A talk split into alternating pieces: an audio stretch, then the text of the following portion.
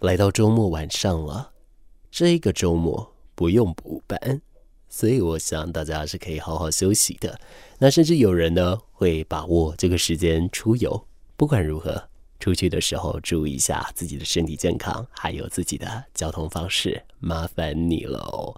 另外要提醒你哦，也就是说，不管呢、你到哪里，现在疫情还没有结束，所以口罩、清消用品。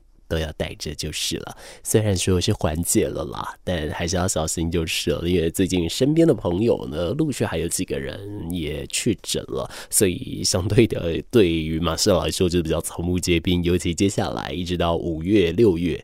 我是非常忙碌的，所以我就变得说要非常战战兢兢的，就是了，也要非常注意哦。希望大家也是。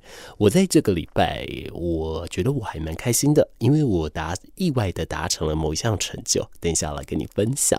在那之前，我想先问你一件事情：如果你需要跟人，或是你需要跟生活当中的物品，或是一个事情，为一个关系来说再见，你会怎么做呢？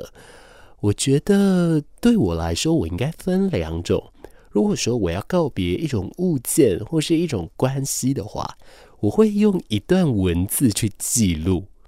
但是有趣的来了，如果说我想要告别一段，呃，我跟人建立很久的关系，跟告别一个人，我会选择用一首歌曲去写下歌词，或者是在呃社群平台上打上这一段歌词的文字，就会让我觉得说这是属于他的一种纪念。我想我用一个比较极端的举例方式。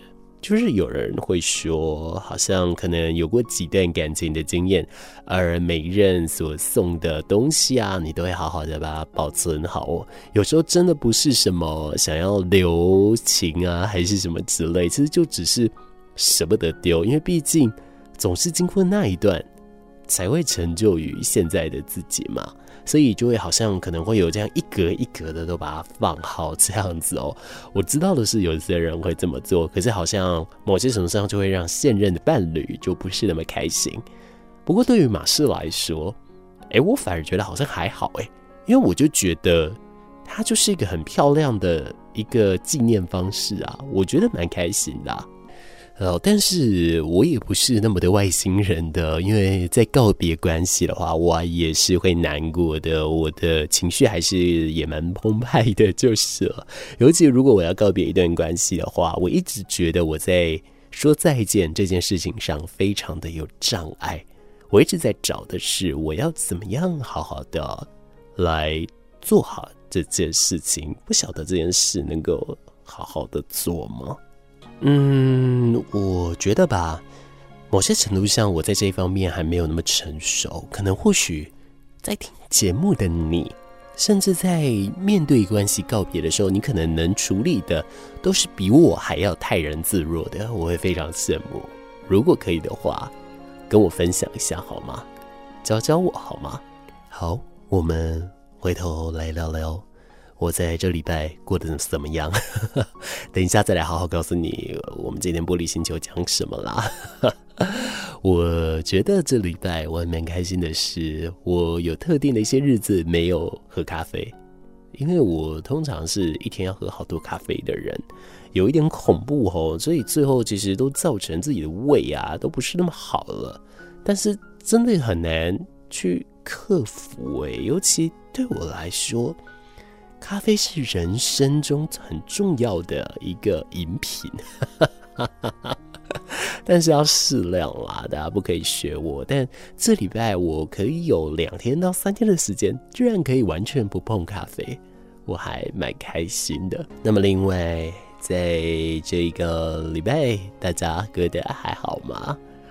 好吧，虽然说我上礼拜有一些东西都有眉目，但这礼拜又大回原形了。因为当要开始制作的时候，又要开始执行的时候，又觉得好无力啊！怎么啥都做不到呢？怎么觉得好没有力气去完成这些事？我怎么会这样？就会让我觉得非常难过呀。但是最开心的是，还是可以有每天有机会在空中跟大家聊天。虽然呢，我最近可能会很想跟上社群平台上的烦死了运动，然后可能就很想说烦死了，好不想一直录音，好不想做广播。但是事实上，我自己在剖析完我自己，我还是很喜欢做广播的，甚至我也很喜欢我现在的斜杠生活。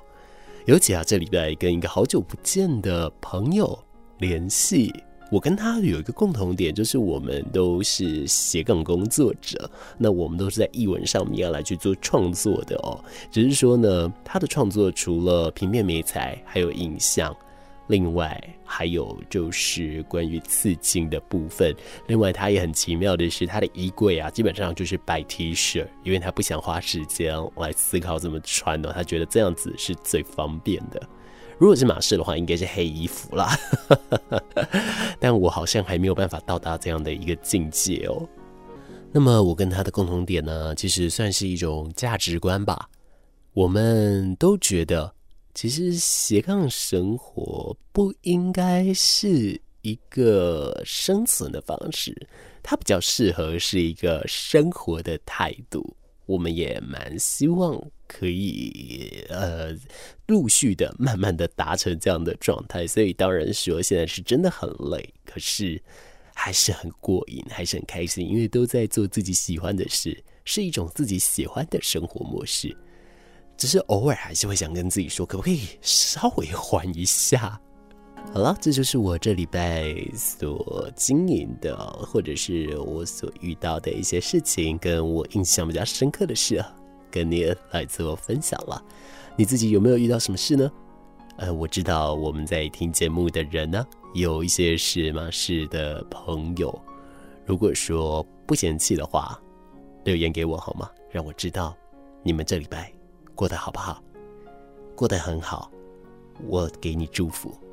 如果过得不好，没关系，我在这里陪你。我跟你会共同度过这一小时，我会在空中好，今天呢，呃，最主要当然还是跟大家分享一些身心上比较相关的一些议题哦。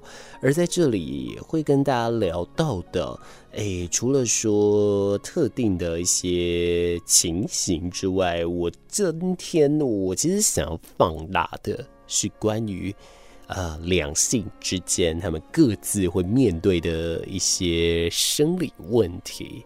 那这个生理问题啊，我觉得在讲得更精确一点，就是我们因为先天生理性别的关系，所以说我们与生俱来就会面对一些特定的呃的一些困扰哦，甚至啊，因为身体的一些基因状态等等的，相对来说就会是比较辛苦的，所以就在这里好好的跟大家来分享。但是在这边有一个东西会先来跟你提醒哦，也就是关于恐音症这件事情。恐音症啊，呃，顾名思义就是害怕噪音，害怕声音，对不对？而在近期来说，有艺人呢遭到他们家楼下的邻居的一个指控哦，就双方因为噪音这件事情来杠上了。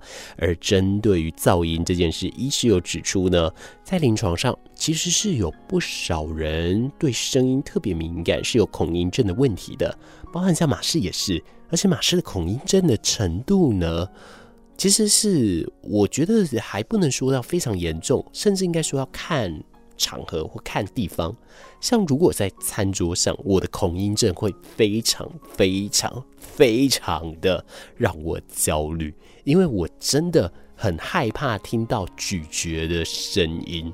那纵然我知道吃某一些类似特定的东西一定会发出咀嚼声，但我就是没有办法克制自己不去想哦，所以对我来说，每次上餐桌，然后我知道它会发出一些咀嚼的声响，或者是咬东西那个脆脆的东西的一些声响的时候，如果我知道会发生非常多，哇，那一场呃盛宴，那一场赴约，对我来说就是一个坐针毡，但还没到鸿门宴。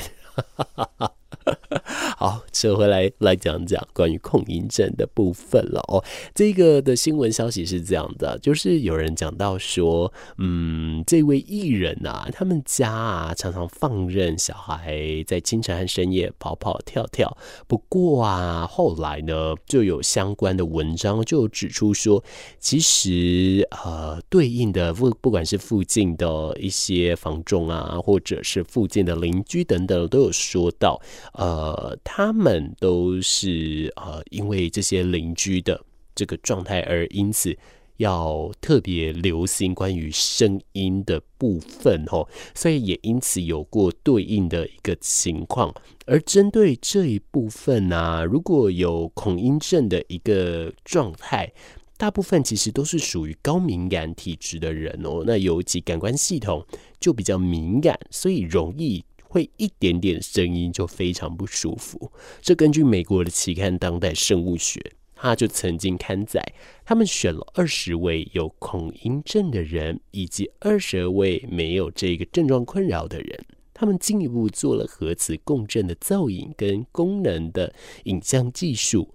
他们发现啊，有恐音症的人听到噪音的时候，前脑的岛皮质会非常的活跃，而前脑。到呢，这个的部位，它刚好就是传达讯息的功能，所以它就会把讯息传到体内各处，就会引起非常重的烦躁哦。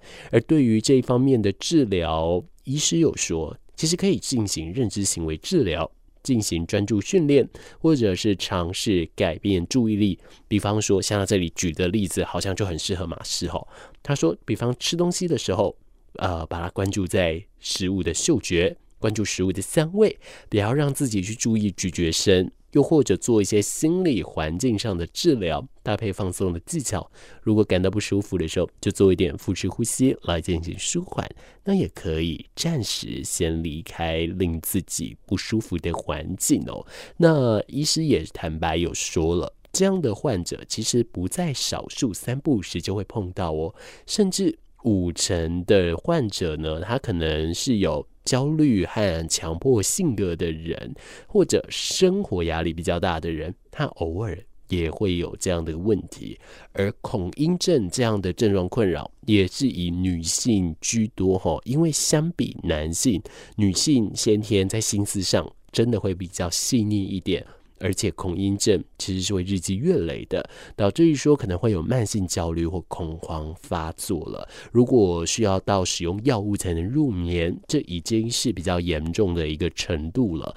但是严重归严重，它还是有办法来进行治疗的，只是自己愿不愿意这样做而已喽。所以用这样的例子。来提供给大家，希望啊，我们都可以好好来面对生活当中的一些困扰喽。像这个恐音症，我觉得蛮需要去来做一点克服的。我会努力，希望你也可以，我们一起加油。充满活力的每一天，就像是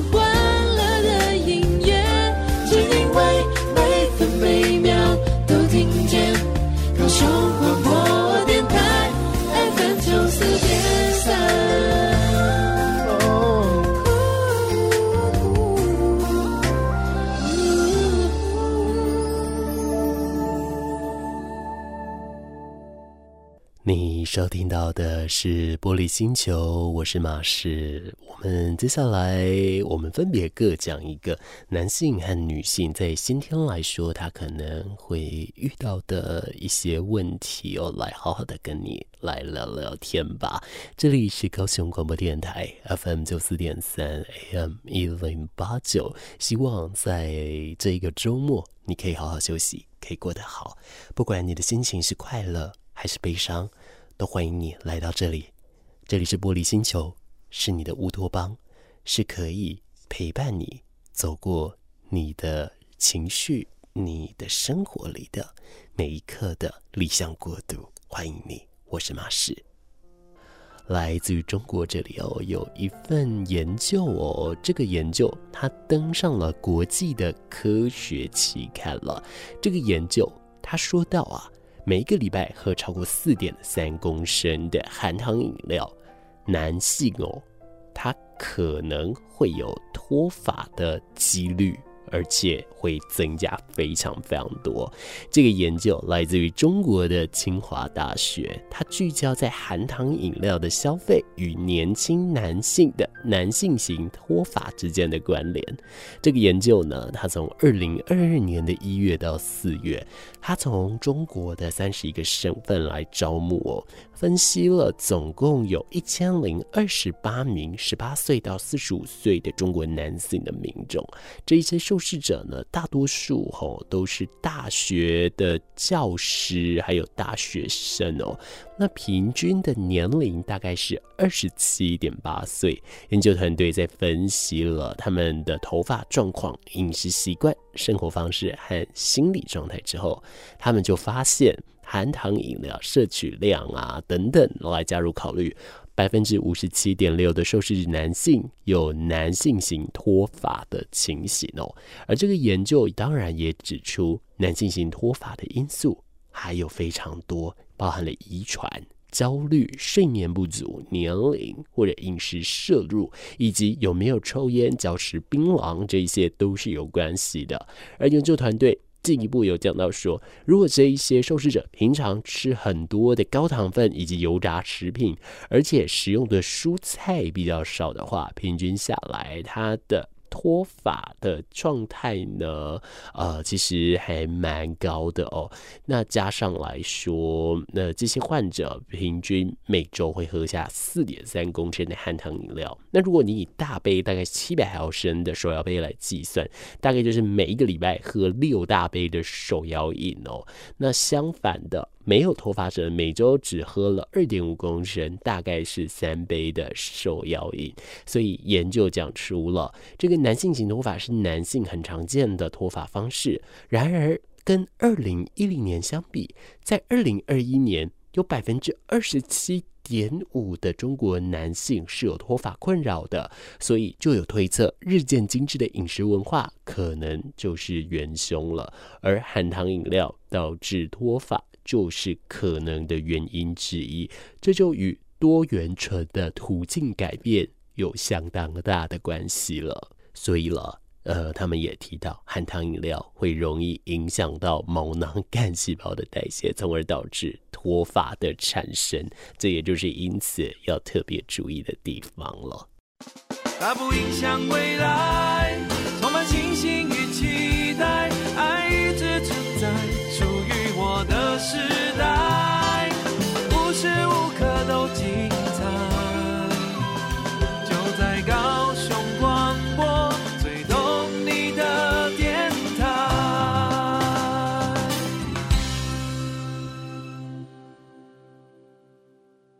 我们接下来来看看关于女性的部分，这又是如何呢？这边提到的也是跟饮食是有非常大的相关的。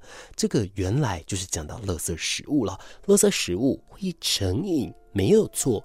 可是根据研究，他们看到了女性。比男性还要容易食物成瘾，而其中有三大族群是必须要注意的。如果说你没有办法容忍甜点、炸鸡还有珍珠奶茶对你的诱惑的话呢，其实我们就会有一个自觉啦，就会发现说，哎，健康离我们好像越来越远了吼。这个食物成瘾的问题，它已经成为了一个专有名词，在英文叫做 food addiction。好，这个部分呢，它就是有讲到这个问题确实存在。而且也是造成肥胖最重要的原因之一。这个研究来自于美国的密西根大学。密西根大学的最新一项研究发现，将近八分之一的五十岁到八十岁的美国人对垃圾食物产生了成瘾哦。而其中啊，女性的比例远远高于男性，且集中在其中的三大的族群哦。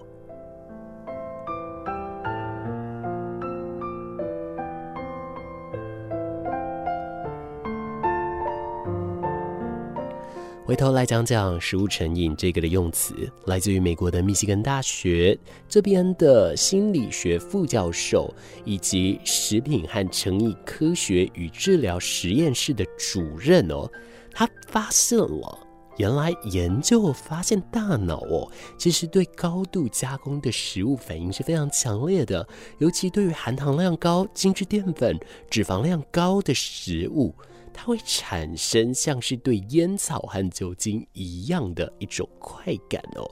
然而，怎么知道自己对于垃圾食物是否成瘾呢？在国际常常使用一种评估表，它叫做 YFAS，那在中文叫做耶鲁食物成瘾表。那在这里就发现，当你减少垃圾食物，甚至完全不吃时，你出现了身体头痛啊、易怒啊等等二十九种的症状，肉的有一点类似戒断的表现，就表示蛮有可能会有这一方面的问题的。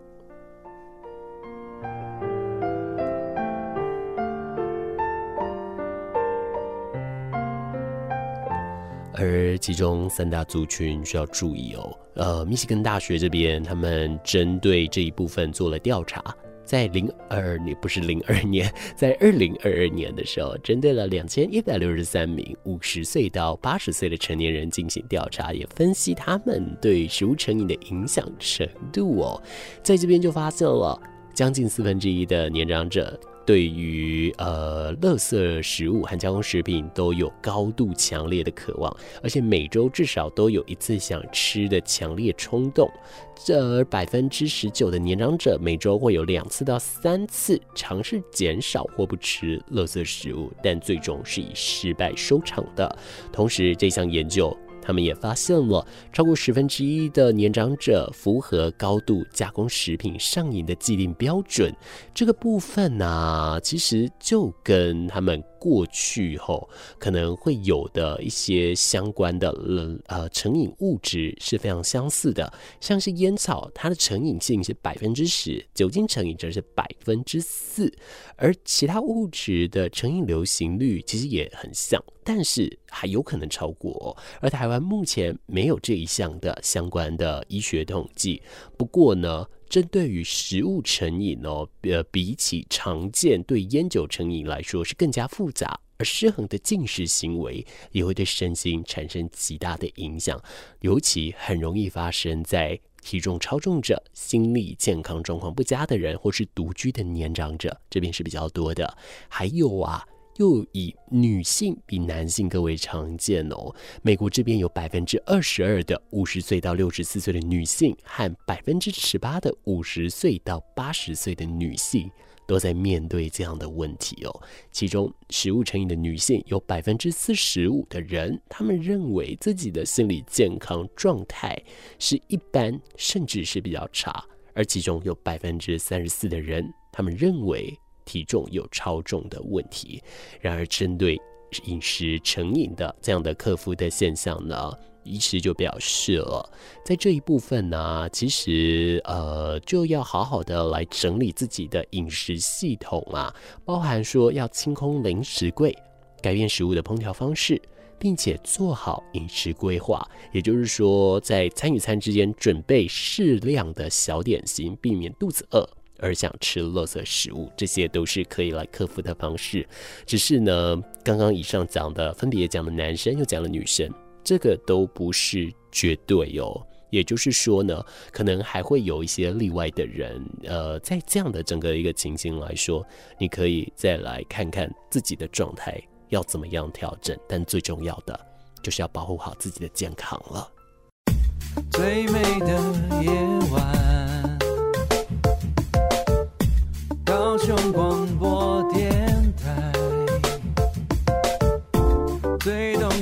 的声音九四点三。时间来到了最后一刻，该跟你说一声再见了。希望今天在空中陪伴你，你会开心，你会愉快。有任何话，上网搜寻 DJ 马士，马来莫的马。士官长的士，我在空中一直一直守候你，我们下次见，拜拜。